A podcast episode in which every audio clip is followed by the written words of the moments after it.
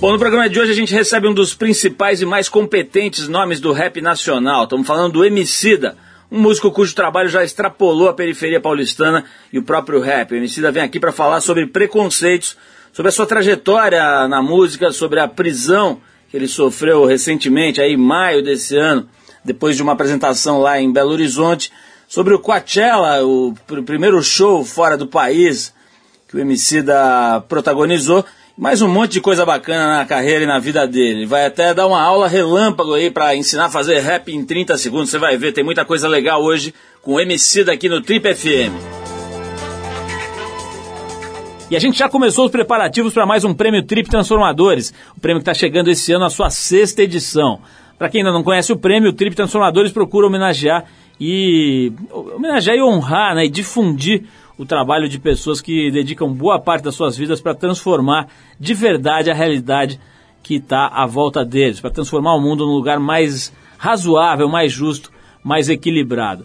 A gente homenageia essas pessoas que ousaram pensar diferente e a Trip faz o seu papel procurando divulgar as obras deles, as trajetórias, né, e também, através dessas trajetórias, inspirar para que mais gente busque esses caminhos de pensar no outro, né, na hora de ver o que vai fazer com a sua própria vida. Bom, se quiser saber mais, vai lá na nossa página no Facebook, no triptransformadores e você vai conhecer mais sobre o projeto e os homenageados desse ano. Eu aproveito para agradecer muito as empresas que apoiam e, tão, e que patrocinam o Trip Transformadores, umas marcas que evidentemente têm o seu jeito de ver o mundo alinhado à iniciativa, ao prêmio e a essas pessoas que a gente homenageia. Quero agradecer então aqui ao patrocínio do Grupo Boticário, nosso parceiro desde 2008, e do Itaú, que está com a gente desde 2011. Também agradecer o apoio da Audi, do Grupo Inc., da Suzano Papel e Celulose, da UMAP BBDO, H2O, Gol Linhas Aéreas Inteligentes e, claro, galera aqui da Rádio Dourado FM e do Estadão que estão com a gente desde o primeiro ano, dando uma força absolutamente incrível. A gente abre o programa com The National, interessante banda de indie rock lá de Ohio, nos Estados Unidos. A faixa chama-se Brainy, do disco Boxer, que é de 2007. Depois do The National, tem o MC, dá pra você conhecer um pouco melhor o universo do rap aqui no Trip FM.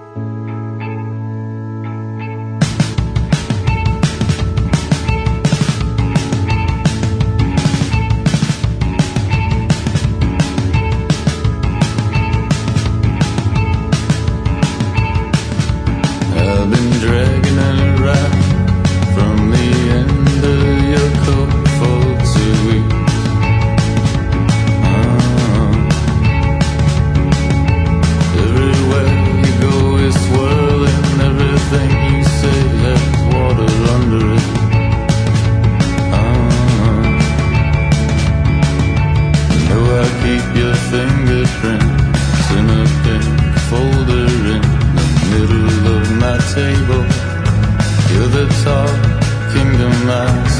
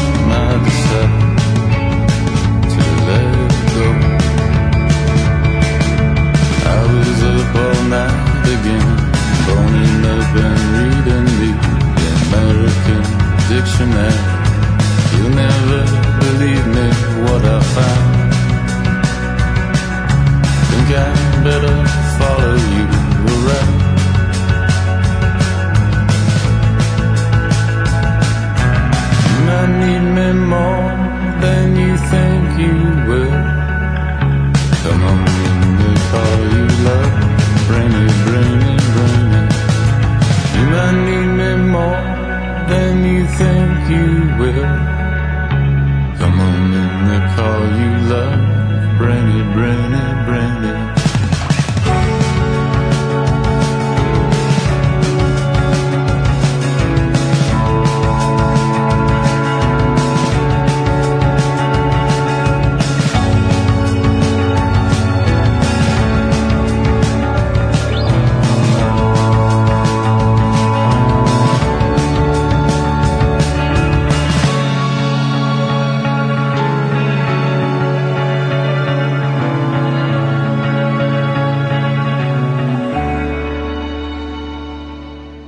Está no Trip FM.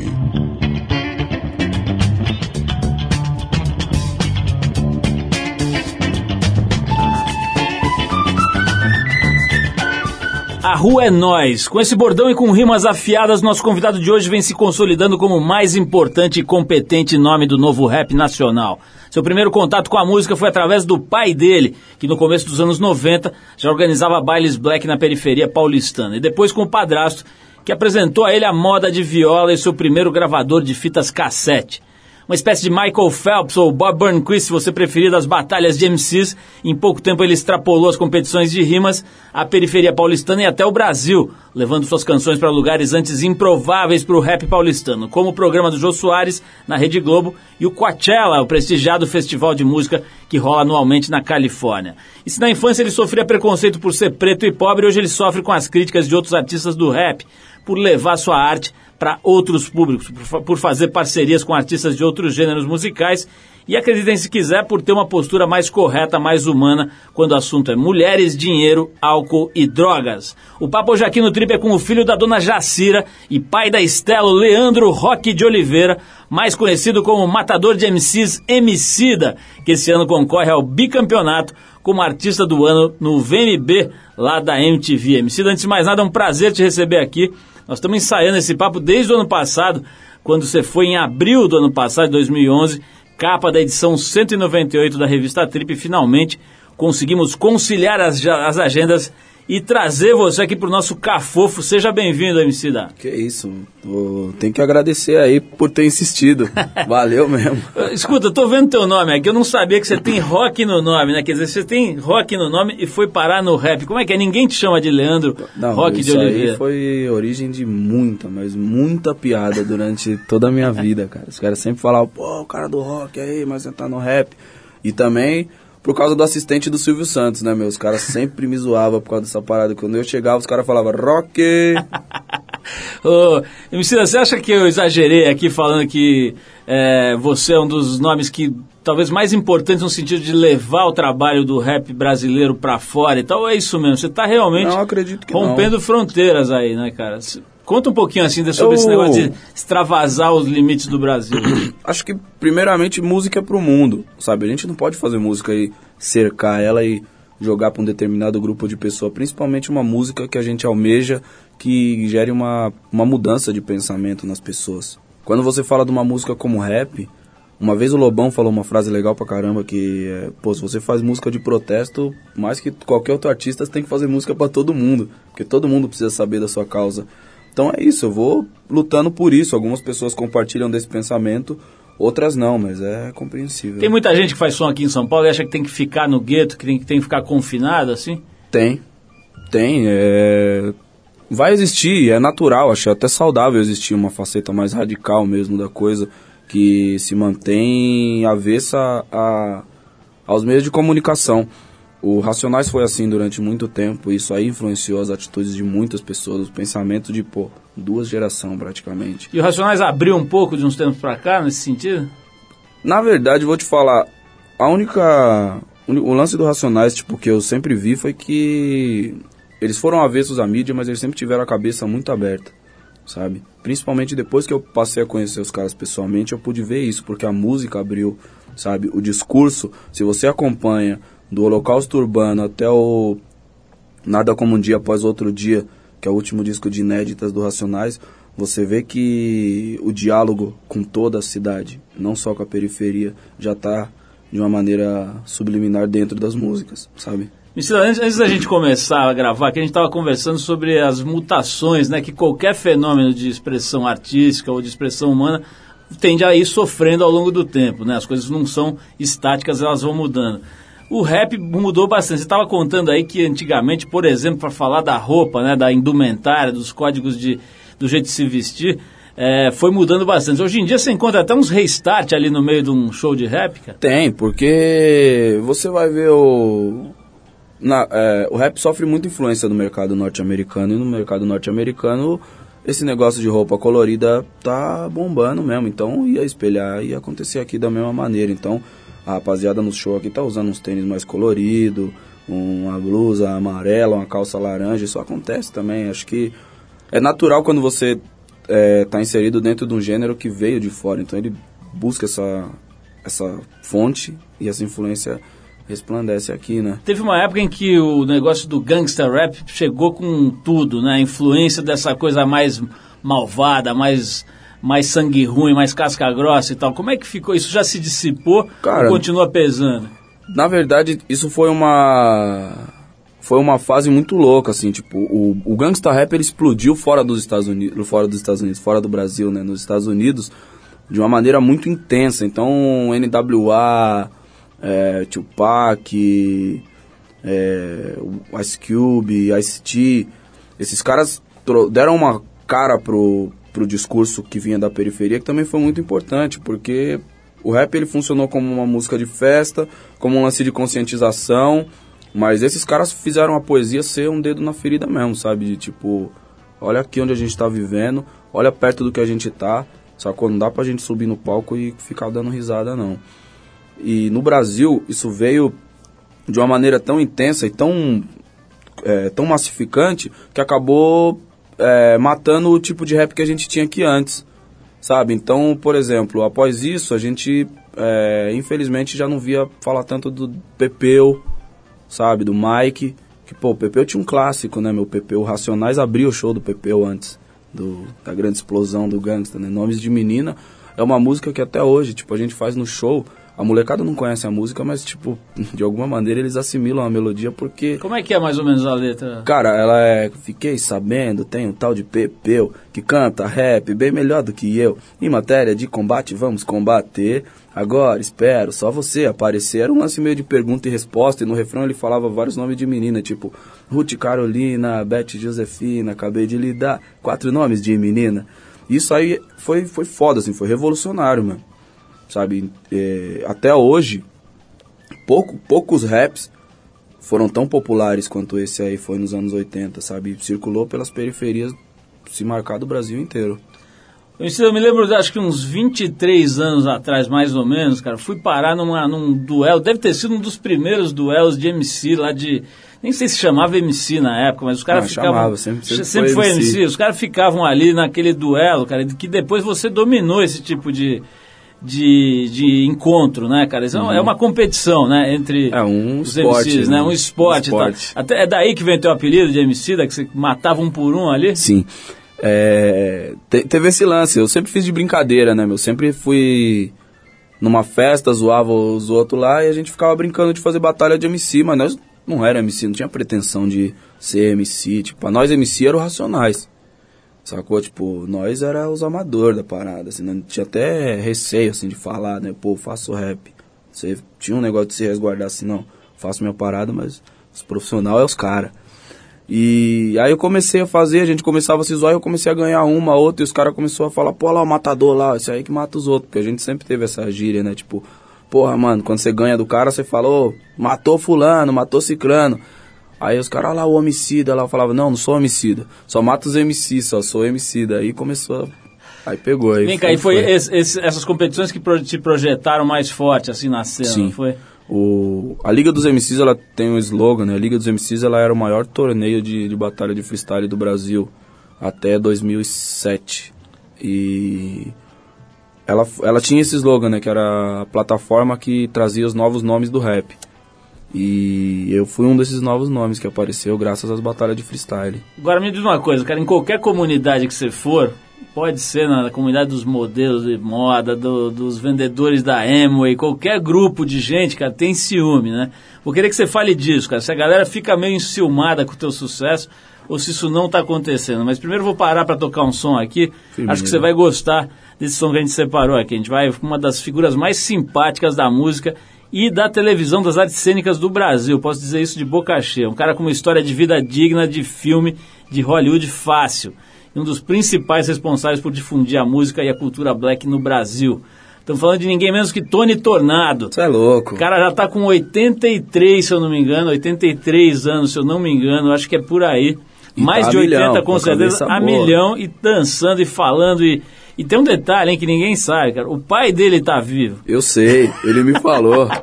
Bom, vamos, vamos, vamos recomendar que vocês procurem aí no trip.com.br a entrevista que ele concedeu pra gente aqui no ano passado, que é genial. Tony Tornado veio aqui a brilhantar o nosso programa. E vamos tocar então a faixa do Tony Tornado, especialmente pro nosso convidado de hoje, o Emicida, que é a faixa Dei a Partida.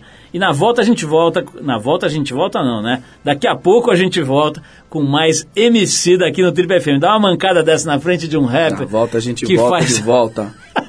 que faz essa, essas rinhas de MC aqui, pegou mal. Mas vamos com Tony Tornado e a gente já volta com Emicida.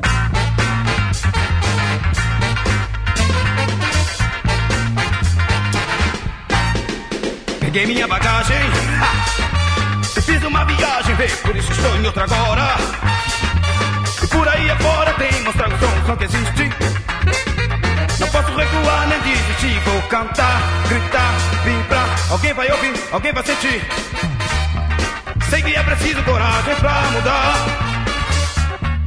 Mas agora dei a partida e vou mostrar. O coração aberto, sorrindo sem parar. Vai ter que correr pra me alcançar, pra me alcançar, pra me alcançar.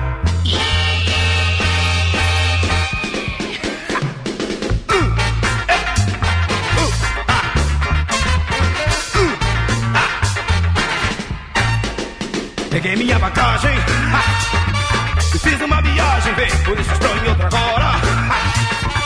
Por aí afora tenho que mostrar o som que existe. Não posso recuar nem desistir, vou cantar, gritar, vibrar. Alguém vai ouvir, alguém vai sentir.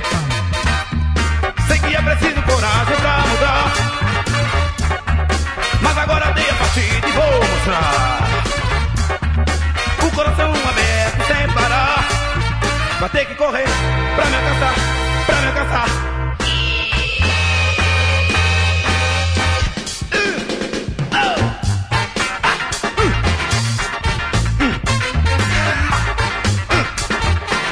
Peguei minha viagem, peguei minha bagagem, fiz uma viagem. Você está no Trip FM.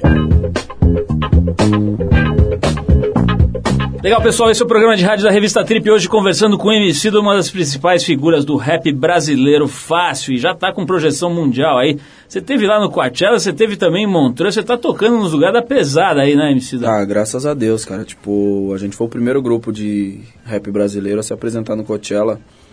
É, foi uma experiência mágica, porque até então a gente sempre vislumbra, né, que a nossa música circule para o maior número de pessoas possível, mas quando você recebe realmente uma proposta para ir tocar no Coachella, para ir fazer o Montreux, é, como a gente foi, aí foram coisas que a gente se arrepia e fala, porra, a gente está quebrando algumas barreiras mesmo. Agora vem cá, eu soube que você teve problemas aí com visto, teve umas dificuldades, precisou mudar de horário. O que aconteceu? Ave Maria, isso aí foi o, o parto do filho do King Kong de cesariana, sem anestesia.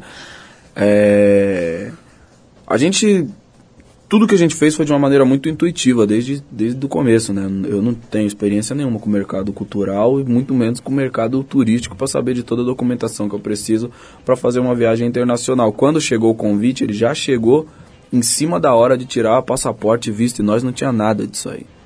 Nós malemar rodava pelo Brasil, né? E fomos fazer esse corre, conseguimos o passaporte e aí a gente precisava de um documento que carecia de uns, sei lá, acho que 90 dias para ficar pronto, e a gente tinha 20 para ir. E aí tivemos que contratar um advogado lá de fora, tipo, foi um parto, até o Suplicy ajudou a gente a agilizar umas coisas e tal, tipo, mandar até um salve para ele, que ele foi firmeza demais, O mano. problema é que ele vai querer cantar as músicas de vocês lá no Senado. Ah, não tem problema não, cara. O problema não é quando ele canta, o problema é quando ele quer ler pra você o livro da renda mínima, né? Aí é Aí é complicado, né? letra, é muito- Emicida, vou- fala um pouquinho sobre a tua infância, cara. Eu tô, eu tô, pulei direto aí pra esse momento em que você já tá bombando e tocando no exterior. Então, volta pra trás a fita um pouco.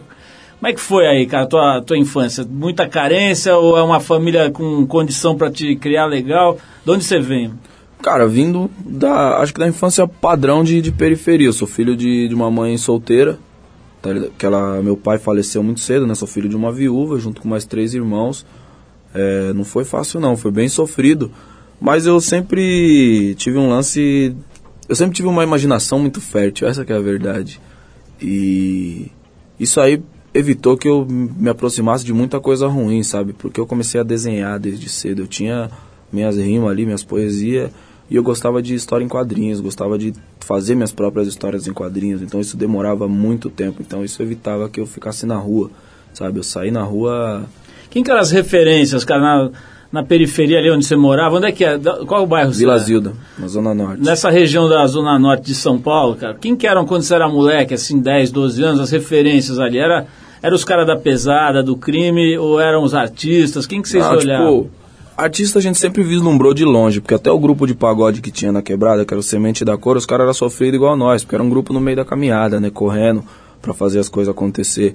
Então, a gente não, não via uma ascensão nos caras, então você não, sabe, você não vislumbrava, tipo, querer ser um artista. Agora, o crime sempre foi uma coisa que influenciou todo mundo na periferia, tá ligado? Porque as minas querem dar pros bandidos, tá ligado? Os caras têm as roupas da moda, tem as correntes de ouro, tem os carros, tem as motos, tá ligado? Você é moleque, você tá vendo ali os caras, tipo, falar que isso aí não influencia nós, tipo, é uma mentira muito grande, tá ligado? Então todo mundo que teve lá já pensou isso, nem que tenha pensado e dispensado.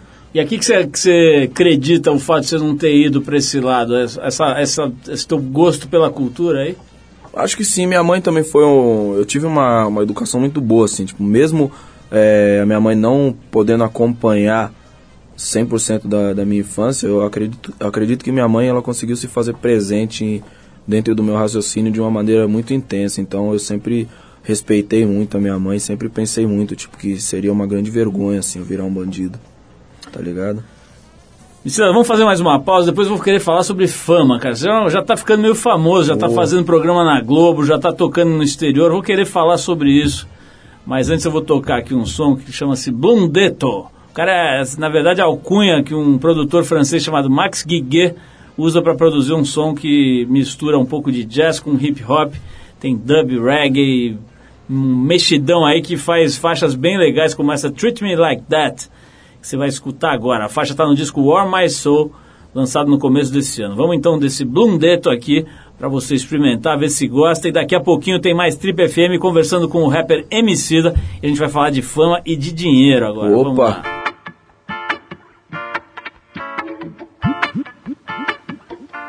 If I never stood on my feet, I'd be friends with the bottle. Why from the bunch, feet choose this apple? Your fingers are crossed, but I'm not waiting. I won't be waiting, no.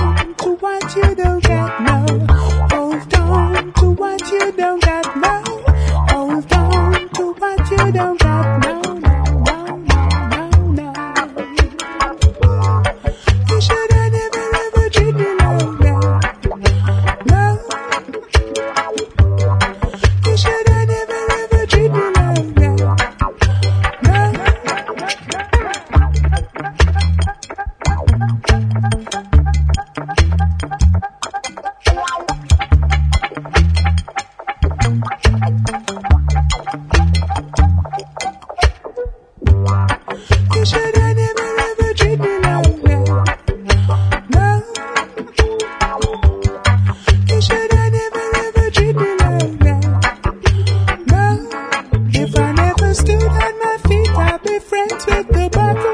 Right from the bunch, my feet choose this apple.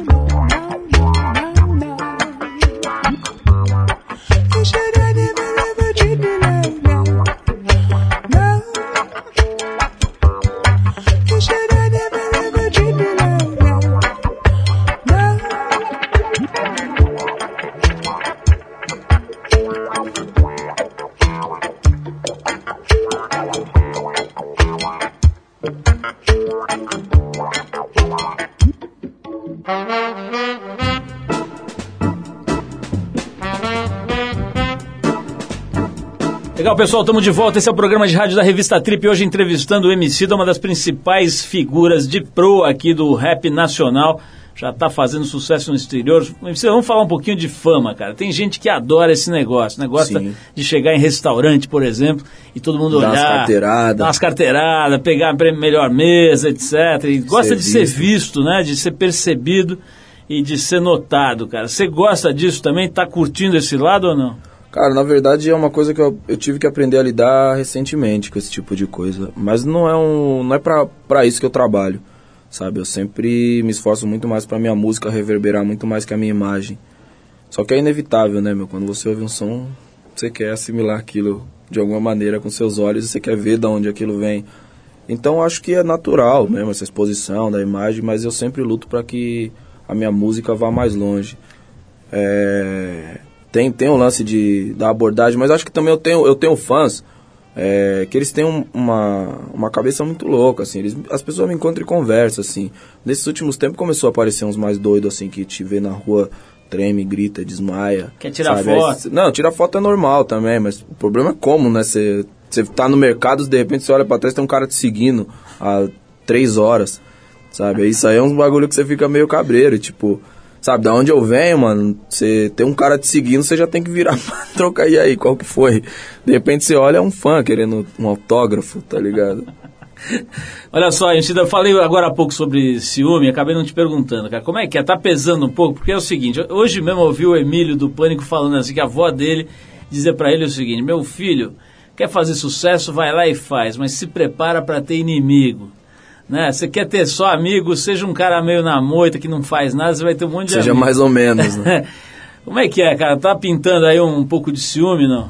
Cara, tem, sempre tem, em todos, em todos os, os segmentos, igual você falou, só que, enfim, né, meu, se eu parar pra dar atenção pra todas as pessoas que estão querendo falar mal de alguma coisa, aí eu não vou conseguir trabalhar. Então, eu, graças a Deus, tipo, ainda sou bem mais tranquilo com isso do que vários camaradas meu, várias pessoas que me cercam já não tem essa mesma paz de espírito, sabe? Eu tenho uma iluminação, assim, com relação a esse sentido, então eu permito que as pessoas falem mal mesmo, elas podem ter a opinião delas. Eu já falei um monte de merda também. Agora, uma coisa que pegou um pouco pro teu lado foi, foram certas parcerias que você fez aí, artísticas, né, cara? Tocar com artistas de outro planeta, de outro tipo de vertente, de artística, etc. Conta um pouquinho disso, cara. Que parcerias você fez e como é que isso eh, reverberou?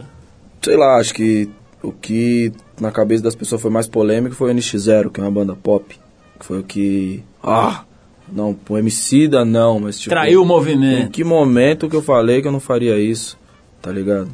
Tem que pensar nisso aí, tio. Tipo, faço música pra chegar nas pessoas mesmo. Gostei da música, tenho humildade pra poder olhar pra uma música do NX0 e falar, mano, gostei desse som. Tá ligado? E ainda pior, ou- ouvi, gostei, duas semanas depois os caras me ligou, tipo, pra me convidar pra fazer um remix da parada, sacou? Tipo, uma parada, uma sintonia muito louca, sabe? Eu não, nem conhecia os caras pessoalmente. E. E acabou rolando, tipo, acho que isso aí foi a coisa mais polêmica que eu tenha feito. porque- Nas, nas rodas do rap isso pegou quadrado pra muita gente, né? Sim, porque em partes as pessoas acham que tem esse pensamento de que o rap não tem que sair do gueto. Aí tem o lance de que o rap não pode se mesclar com outros gêneros. Aí tem tipo. O rap não pode fazer várias coisas, mas tipo, ninguém fala o que, que o rap pode fazer. E tem uma outra coisa também que eu acho legal a gente abordar, que é o seguinte, tem uma estética marrenta, né, do rap. Ele tem que ser Principalmente Meio- São Paulo. São Paulo tem, tem é que dono ser malvadão, tem que ser meio pesado, tem que olhar feio, tem que olhar de lado, né? Você vem com, uma- com um trabalho que não vai muito pra essa linha, né, cara? Fala um pouco disso. Isso também gera um pouco de preconceito? Ah, Mano, na mão, eu tipo, sempre me esforcei por uma, ter uma coisa muito louca. Eu gosto de dar risada. Sacou? E no começo eu fui influenciadão por isso também, fiquei um cara carrancudo mesmo, só que eu deixei de me ver em mim, sabe? Chegou um momento que, tipo, eu gosto de dar risada, agora tô com meus amigos, tô num momento bom aqui, tô trocando ideia de boa, sabe? Quando a gente tem que ser sério, a gente é sério. Sacou? Mas, pô, eu não tenho que ser carrancudo, eu tenho que ser eu.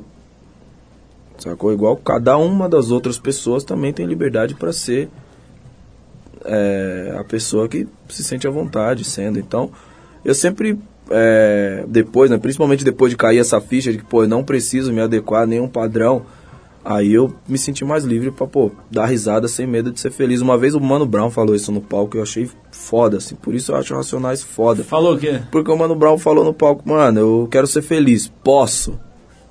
Sabe? Tipo, é muito foda. Mas ele não é o rei da carranca? Cara, pra, pra várias situações e por tudo isso aí que passou. Por vários anos que se passaram. Muitas situações aconteceram, sabe? Mas, pô, o cara é uma pessoa normal, uma pessoa que trabalha, tipo, um artista. Tem um trabalho genial, inclusive. né? Sim, Tem uma coisa também que é interessante, que é como esse, esse tipo de artista, né, como você, como o próprio Brown e outros tantos, não só da música, mas do, na literatura, nas artes plásticas tal, quando o cara começa a ser percebido e a ser valorizado, essa carranca também vai aliviando, né? Já vi muitas vezes, nesses 28 anos que nós estamos aqui, já vi muita gente legal que ficava escondida atrás dessa, dessa pose meio marrenta, cara. depois que começa a ser percebido e valorizado, isso naturalmente vai aliviando, né? Vai diluindo. Você não sente É isso? que, na real, a gente é tudo de rua, né, mano? E na rua, você precisa ter um. Tem essa casca mesmo, é sua segurança. Se você não se impõe, as pessoas não te respeitam. Tá ligado? Então, até que você consiga mesmo enxergar, encontrar o que, que é você depois de muitos anos num convívio tenso, tem um, é, é, um- é uma, uma busca muito, muito grande, né? Agora, você está falando disso, estou me lembrando um pouco do, do mundo da cadeia, né? Onde você tem que se impor, onde você tem que É, é muito semelhante. pesar, né, cara? é muito pra- semelhante. Você foi, é é um assunto que você já deve ter falado 500 mil vezes, mas eu não- acho que não dá para não abordar, cara. Você passou por um episódio agora aí, recentemente, né, em Belo Horizonte, em maio desse ano. Você acabou sendo preso. O que aconteceu nessa história, cara? Eu tenho uma música chamada Dedo na Ferida que eu escrevi por causa da situação que aconteceu ali em, Pinheirinho, em São José dos Campos. E que eu apoio a, a rapaziada do Pinheirinho.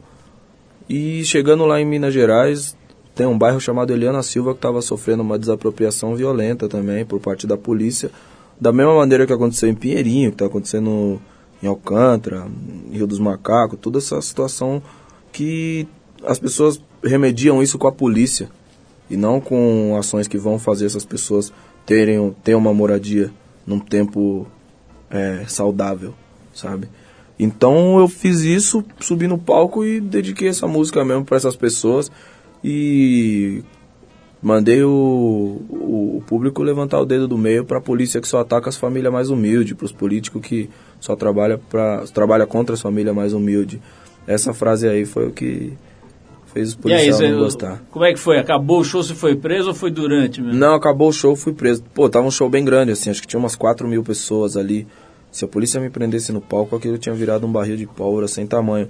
Eu fui informado que eu ia ser preso no meio do show, sabe? Eu, então eu, eu também consegui administrar a situação pro público não entender nada, sabe? Os, os pequenos protestos que houveram foi por causa dos fãs que foram tirar foto, pedir autógrafo, trocar ideia depois do show e eles viram a polícia no camarim e aí é, era uma coisa mais descontrolada, mas graças a Deus a grande massa mesmo tinha ido embora já.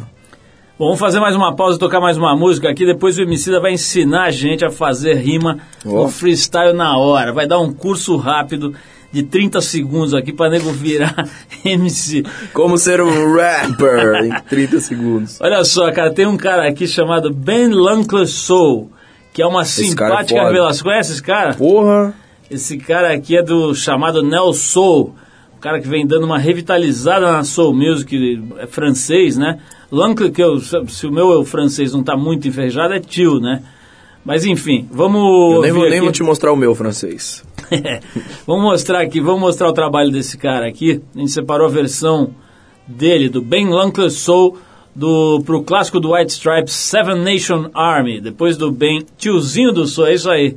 Tiozinho do Soul, tô bom, tô, tá, tá, em, tá em ordem aqui meu francês.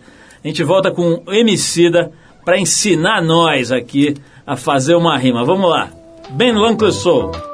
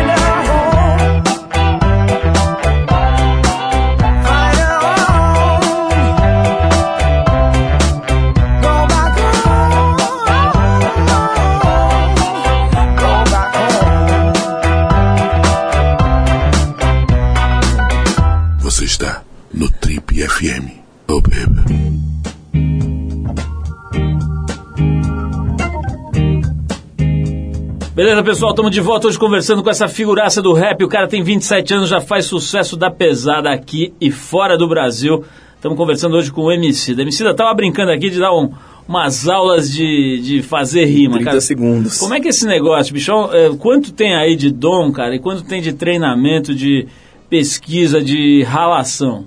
Acho que você tem uma aptidão, por exemplo, para um raciocínio rápido. As pessoas costumam dizer que elas não têm capacidade de fazer, mas elas não veem que ela tem a capacidade de fazer outras coisas, que eu não consigo também, sabe? Então, acho que o que eu tenho é uma facilidade de encontrar as palavras com a mesma terminação e uma velocidade para encontrar isso rápido no tempo da- do andamento de uma música, sabe? Mas o que fez isso, é, fez uma coisa que influencia muito é você ter um, um bom leque de palavras, e você ter um leque de palavras através de leitura, de adquirir conhecimento. Quer dizer, um repertório de vocábulos ali que você vai lançando. É, você vai abrindo. Quando eu tô pensando em fazer rap, é uma coisa muito legal, assim, tipo. Eu sempre penso no- na, na terminação. A primeira coisa que vem é a, a terminação. A segunda coisa que vem é é, são duas palavras com a mesma terminação. E aí o meio da. Depois que eu tenho duas palavras, eu nem, nem preciso pensar muito no que vai acontecer entre Tá dada a aula em 30 segundos aí. Tá é só vendo? fazer isso, o cara já sai fazendo rima. Ô, qual que é a ligação? Vejo vocês no fim do ano.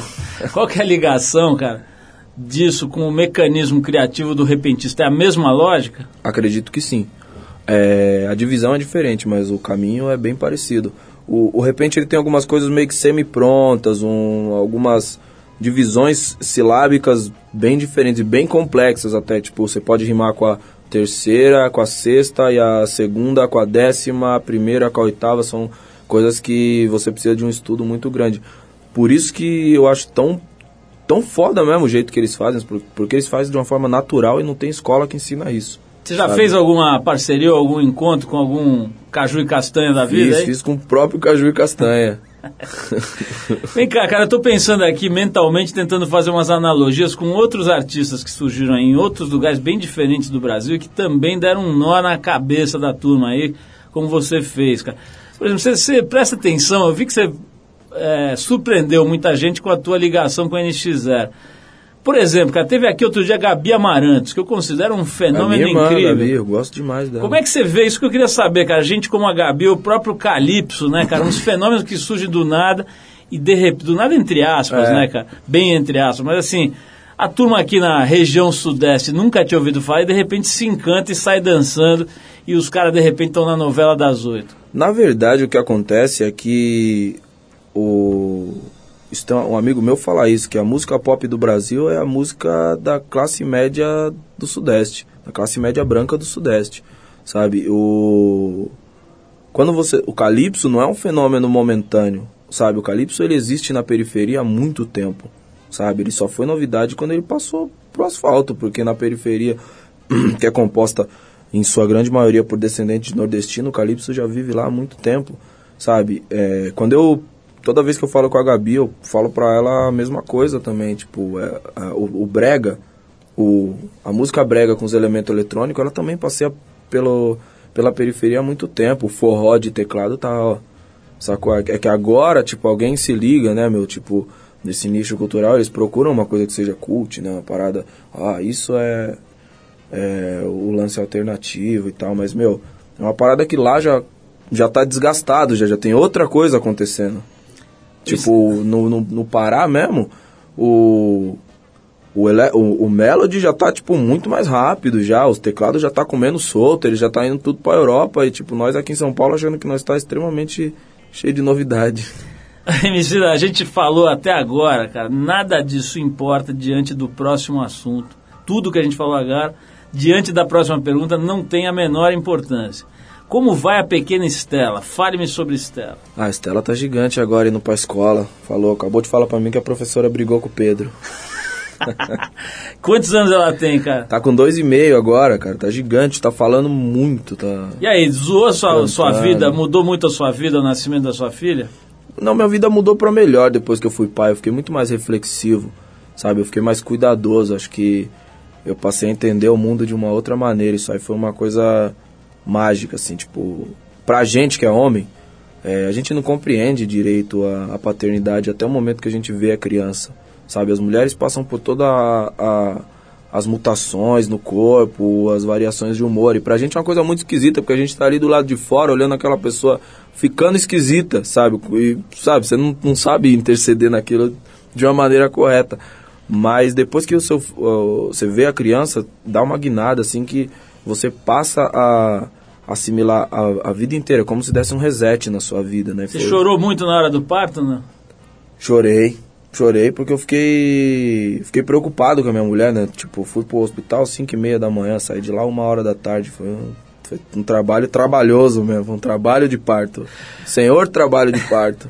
Ô, me ensina, o que que é esse tal de laboratório fantasma aqui? Me explica. Laboratório Fantasma é uma... É um, nasceu como um coletivo, virou uma, uma espécie de produtora que cuidava dos meus shows e hoje é um selo. A gente cuida de mais três artistas, né? Quatro ao todo comigo, que são Emicida, Mão de Oito, o Oji e o Rael da Rima. Mão de oito. Explica um pouquinho esse apelido aí, cara. Não, Mão de Oito não é um apelido, Mão de Oito é o nome da banda, né? Ah, uma, uma banda. é uma banda, que era um Mão de cara. Oito é uma banda. Porque às vezes falam o nome do- dos caras, o Mão Pesada, o É Periquito. Pesada. Olha só, cara. Pior que tem uns apelidos desse mesmo, né? O... Ah. Você falou do Caju e Castanho, os caras tem uma música que fala uma lista de nome de, de apelido, que o, nome, o apelido dos caras é tudo carrapato, pé de quenga, tira-mão. Eu adoro essa dupla aí, cara. Ô, ô, me diz uma coisa, bicho. É, dinheiro entrou na firma ou não, cara? Porque eu Sim. vejo às vezes nego fazendo sucesso, mas, pô, o cara administra mal. Disco a gente sabe que não dá mais grana, né? CD. Como é que Naquela, é? tipo, vou te falar que, pra mim, eu trabalho junto com meu irmão, né, o Evandro Fiotti, e a gente consegue administrar muito bem, assim, nossa, nossa vida, nossos gastos, por não ter umas ambição de estrela, é, eu vivo da mesma maneira que eu vivia há, há 15 anos atrás, sabe, eu ando de ônibus, consigo fazer isso ainda, graças a Deus, de metrô, às vezes eu tenho que pegar um táxi se estiver muito frenético ou a quantidade de foto, mas a grana chegou também, sabe? Eu não posso me esconder atrás daquele perfil de miséria mais e tipo, puta, eu tô morando num barraquinho, não tô mais. Tá ligado? Hoje, tipo, graças a Deus, a gente conseguiu dar um passo e conseguiu é, compartilhar essa ascensão com várias pessoas. É, só que não de uma maneira assisten assistencialista. A gente abriu uma empresa e contratou pessoas que a gente acredita, que acreditam em música, pra gente fazer aquilo crescer e gerar mais oportunidade. E a galera que tá em volta sabe entender, acompanhar esse processo aí? Sim, sim, graças a Deus. Acho que a gente tem um time fantástico no Laboratório Fantasma. Por isso que a gente consegue é, existir tão bem. Eu estava me referindo, por exemplo, sei lá, um amigo seu de infância, tal, que não conseguiu a mesma evolução do ponto de vista material, tal, ele fica vendo você ali, você consegue li- lidar bem com isso? Como é que funciona? Ah, depende do, do, do, do grau da amizade, né, mano? Tem amigo meu que ele me perguntar quanto eu ganho, eu acho totalmente natural e nós dá risada disso. Tem amigo meu, pessoa que é, né, não é amiga, próximo, né, que me quer saber muito mais quanto eu ganho do que se eu tô bem, né? Então eu, esse tipo de pessoa eu não, não mantenho no meu convívio. É muito louco, tipo, como a vida também foi me ensinando a, a me afastar de todos os tipos de, de pessoa que tava próximo de mim por algum tipo de interesse. Então, eu, eu convivo com pessoas que, mano, estão cagando e andando pra quanto eu ganho. Sacou? E acho que isso aí é a parada mais legal que tem. Até porque se isso aí começar a ser a coisa mais importante aqui, é porque tá na hora de eu sair fora. Então é o seguinte, vamos terminar o papo aqui agradecendo de novo a presença do Emicida. Acho que deu pra gente dar uma, um sobrevoo aí na sua forma de ver o mundo, muito interessante por sinal. E a gente vai encerrar o papo com uma das faixas do trabalho dele que a gente mais gosta aqui na nossa equipe, que é Então Toma, faixa que ganhou o VMB do ano passado na categoria Melhor Videoclipe, desbancando nomes importantes aí que fazem clipes bacanas sempre, como J Quest, Pitty e outros artistas. Depois dessa música do, do Emicida, chamada Então Toma, a gente volta com o boletim da, do fim, né, que tem a previsão do tempo, das ondas e também algumas dicas interessantes para quem for ficar no fim de semana em São Paulo. Emicida, muito obrigado pela sua presença nobre aqui no nosso pequeno, porém acolhedor estúdio.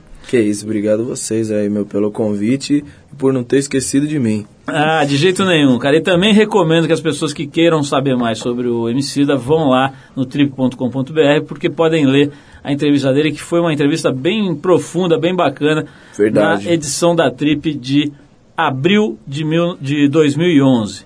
Então tá lá no site, você pode ler, pode co- conhecer um pouco mais ainda do Emicida. Vamos então ouvir essa faixa, então toma, e a gente já volta com o boletim do fim. Valeu, Emicida! Que isso, valeu. É nóis. Laboratório Fantasma, Renan Saman.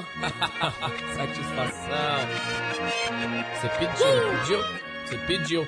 Deus me fez maior, ele me fez melhor, melhor. Me deu uma missão de coração, neguinho. É, fala o que eu penso, o que eu vivo, o que eu sinto. E os que são menos que isso vão ter que falar de mim. Sou maior, ele me fez melhor, melhor. O que eu o sinto. E os que são menos que isso vão ter que falar de mim. Eu já cansei Pablo Escobar, Fernando Beiramar. Hoje quero ser eu, eu, só que no melhor lugar. Sem favores, camarada. Preciso deles como Robinho precisa de uma perna quebrada. Pato curto, tipo vestido da Geis. Inflama, baby, filma drama. Sou pop tá no caos, tipo Osama. Há de brilhar mais que os nós na boca delas. Faz de nós os sóis dia, tio, igual nunca existiu. Me levantar por todos que caiu. Dá até um arrepio, Zé Arredio. Cria de onde seu medo repousa. Desaberto de giz e lousa. Graças a tantas desgraças eu vim como traças ou pragas em massa. Neguinho, junto em praça, carcaça de prédio. No fim, tempo passa e a caça não lembra a mim. De pé com fé, Ogum e Nossa Senhora. Manda aquela vaca da primeira carteira. E agora, obrigado a abrir a perna. Pra quem cês fecha o vidro enquanto reza. Pra não esquentar o cilindro. É clique, cleque, ferra. Já venci as batalhas. Agora eu vou vencer a guerra com um bordão tipo nós da fita. Te irrita, mas hoje vai ter que fingir que preto é sua cor favorita. Quanto a compreender, é tipo caderneta de poupança. Só pra quando você crescer, raiz do hip hop viva. Nem gastei saliva quando matei mais rappers que a falta de perspectiva. Perdidos como Lost, pediram trégua, mas não me alcançam. É estilo coiote e o papaléguas esquecido. Quantos bom, Marco toca, pólvora não é tempero. Então cuidado com o que cê põe na boca, rouba a brisa. É muito louco, aqui cê tem que pedir desculpa por ter feito mais que os outros.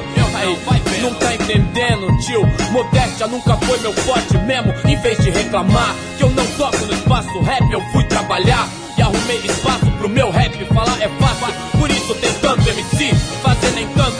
Por isso cê não vê todos aqui. Me fez maior, ele me fez melhor, melhor. Me deu uma missão de coração, neguinho. É, falar o que eu penso, o que eu vivo, o que eu sinto. E os que são menos que isso, não tem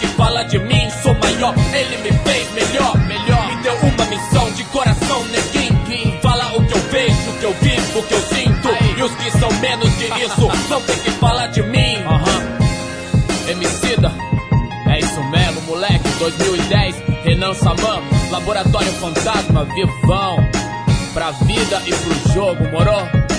É isso mesmo, tio. É isso mesmo, tio. É isso mesmo, tio. Daquele jeito. Aí, fica ligeiro, rapaz. Falador passa mal. Uh! Fui. A rua é nós.